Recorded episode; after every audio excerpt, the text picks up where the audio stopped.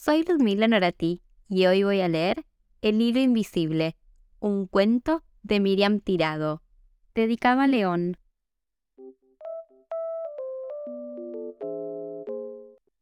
Nura se estaba dando un baño. Le encantaba meterse en el agua y permanecer en remojo horas y horas hasta que se le arrugaba la piel.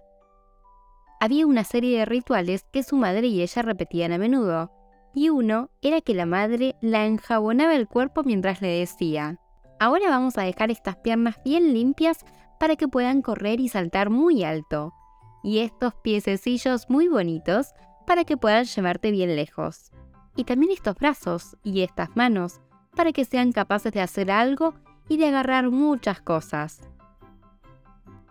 Aquel día, cuando su madre llegó a la panza, Nura le preguntó, Mamá, ¿para qué sirve el ombligo? Ya sé que cuando estaba en tu pancita de él salía el cordón que me ayudaba a crecer. Pero ahora, ¿para qué lo tengo? Oh, Nura, no sabes lo contenta que estoy de que me hayas hecho esta pregunta. Llevaba tiempo esperándola. Nura se la quedó mirando con los ojos como platos, sin entender nada. El ombligo es donde guardamos el secreto más bonito y entrañable. Ah, sí, dijo Nura. ¿Qué secreto? El del hilo invisible, contestó su mamá. Nura estaba sorprendida. Nunca se había imaginado que el ombligo albergara algún secreto. Lo veía tan pequeño que pensaba que en él no podía caber nada. Pero guardó silencio porque en aquel momento lo único que quería saber era cuál era ese secreto tan bonito y tan bien protegido. Su madre continuó. Del ombligo salen hilos invisibles que nos unen a las personas y a los animales que queremos, más allá del tiempo y del espacio. ¿Sabes qué significa esto? Pues que vos y yo estamos unidas a pesar de que tú estés en el colegio y yo en el trabajo. Que yo estoy a tu lado aunque no me veas y que vos estás conmigo aunque no pueda tocarte porque de tu ombligo sale un hilo invisible hacia el mío y al revés. Estamos conectadas siempre. ¿Siempre? Siempre. Cuando todavía no estabas en mi panza, yo ya te quería, te hablaba y te explicaba que podías llegar cuando quisieras, que te estábamos esperando. El hilo invisible ya me unía a vos, y eso que aún no te conocía. ¿De verdad? Te lo prometo, Todas las noches antes de acostarme te decía, Buenas noches, tesoro. Y sabía que algún día te podía bañar aquí mismo, como estamos haciendo ahora. Nura se quedó muy impactada. Aquella tarde no se quejó mientras su mamá la peinaba, y tampoco cuando le secó el pelo. No podía parar de tocarse el ombligo, imaginándose cuántos hilos invisibles debían de salir de un punto tan pequeño. Uno para mamá y otro para papá, porque lo quería un montón.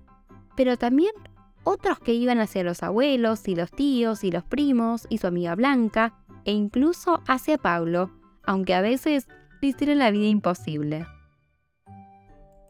Al cabo de un rato, cuando ya estaba en la cama, Nura dijo, Mamá, pero si no puedo tocar ni ver el hilo, ¿cómo puedo saber de qué es verdad?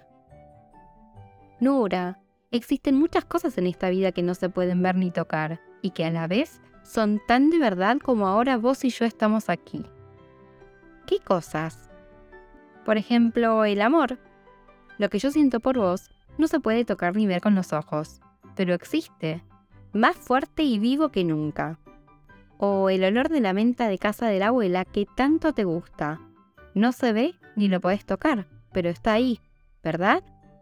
O la felicidad, la amistad, el miedo, o un escalofrío, o el ruido, o el silencio, o el sabor de las cerizas acabadas de agarrar. Hay tantas cosas. El hilo invisible es una de ellas. Mamá tenía razón. Nunca se había parado a pensar en las cosas que no se veían ni se podían tocar, pero ahora le parecía que había muchas.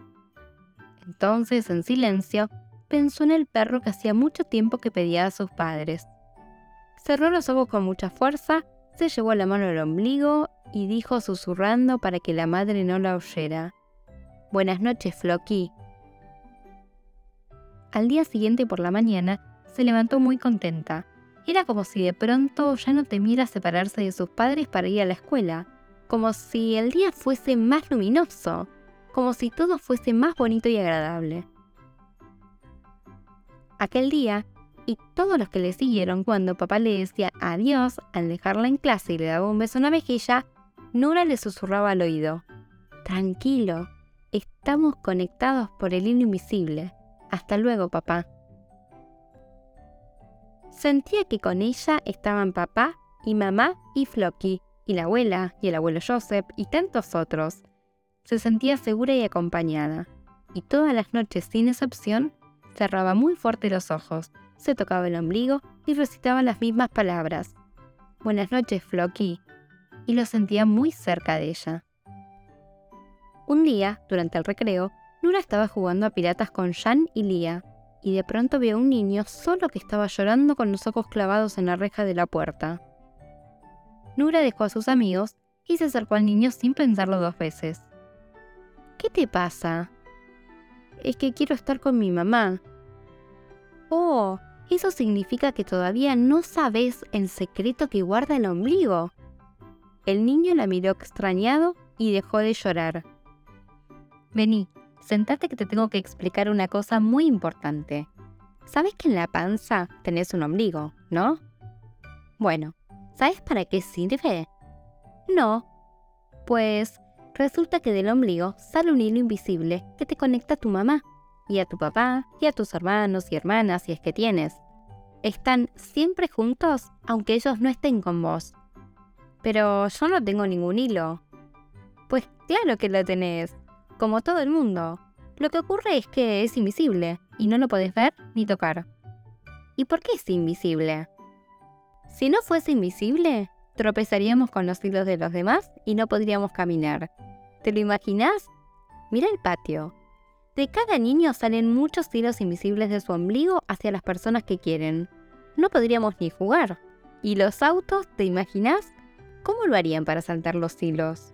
¿Y los aviones? ¿Cómo podrían despegar con gente adentro si los hilos no fueran invisibles? No podrían, sería imposible y muy divertido.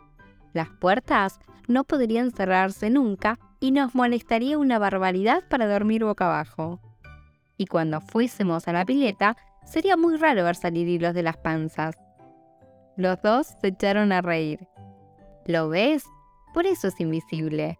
Pero existe, créeme. O sea que cuando eches de menos a tu mamá, tócate el ombligo y sabrás que ella está con vos y vos con ella. Dale. Dale. ¿Se lo puedo contar a mi hermana pequeña?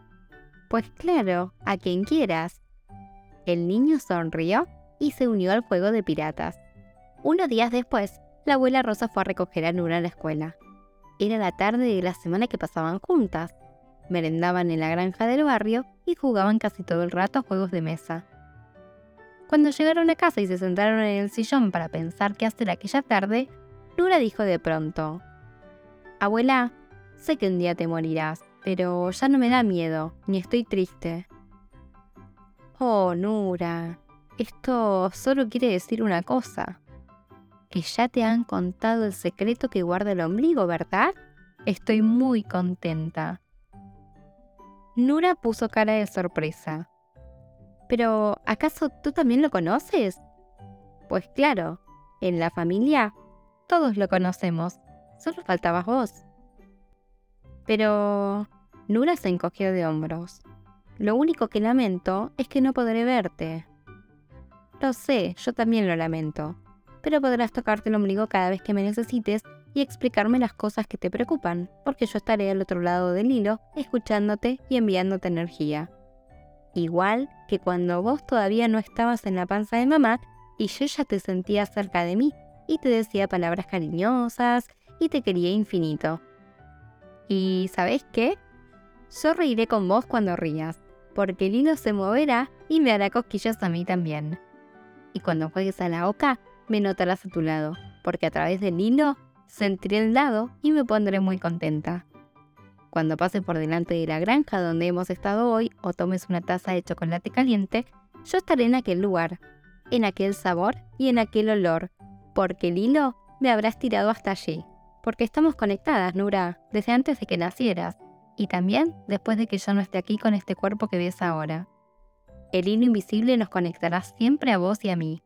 Y eso hace que yo tampoco tengo miedo ni esté triste, pues sé que podré estar siempre con ustedes, pase lo que pase. Te quiero, abuela. Y yo a ti, Nura. Y yo a ti. Se abrazaron muy fuerte, y aquella tarde jugaron y rieron como nunca. Por primera vez, a Nura ya no le entristeció mirar las arrugas en la cara de la abuela, porque ya no le asustaba pensar en el paso del tiempo. Sabía que la abuela, con o sin arrugas, estaría siempre con ella. Pasaron unos meses, y un día Nura estaba dibujando en su habitación. Oyó a sus padres que la llamaban. Nura, ¿puedes venir al comedor? Tenemos una sorpresa. Nura se levantó de golpe y fue corriendo al salón. Y entonces vio a los pies de sus padres un cachorrito precioso que la miraba moviendo la cola. El corazón le dio un vuelco y empezó a latirle con fuerza, y sintió que las piernas le flaqueaban de tanta felicidad.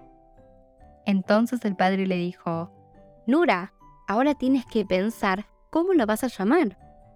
Ella se agachó, emocionada, le acarició la cabeza con ambas manos y dijo, Hace tiempo que tiene nombre. ¿Verdad, Floki? Bienvenido a casa. Te estaba esperando. Y colorín colorado, este cuento se ha acabado. Ahora ya lo sabes, todos tenemos un hilo invisible que nos conecta con esas personas que tanto queremos. Cuando las extrañas, puedes tocarte el ombligo y pensar en ellas.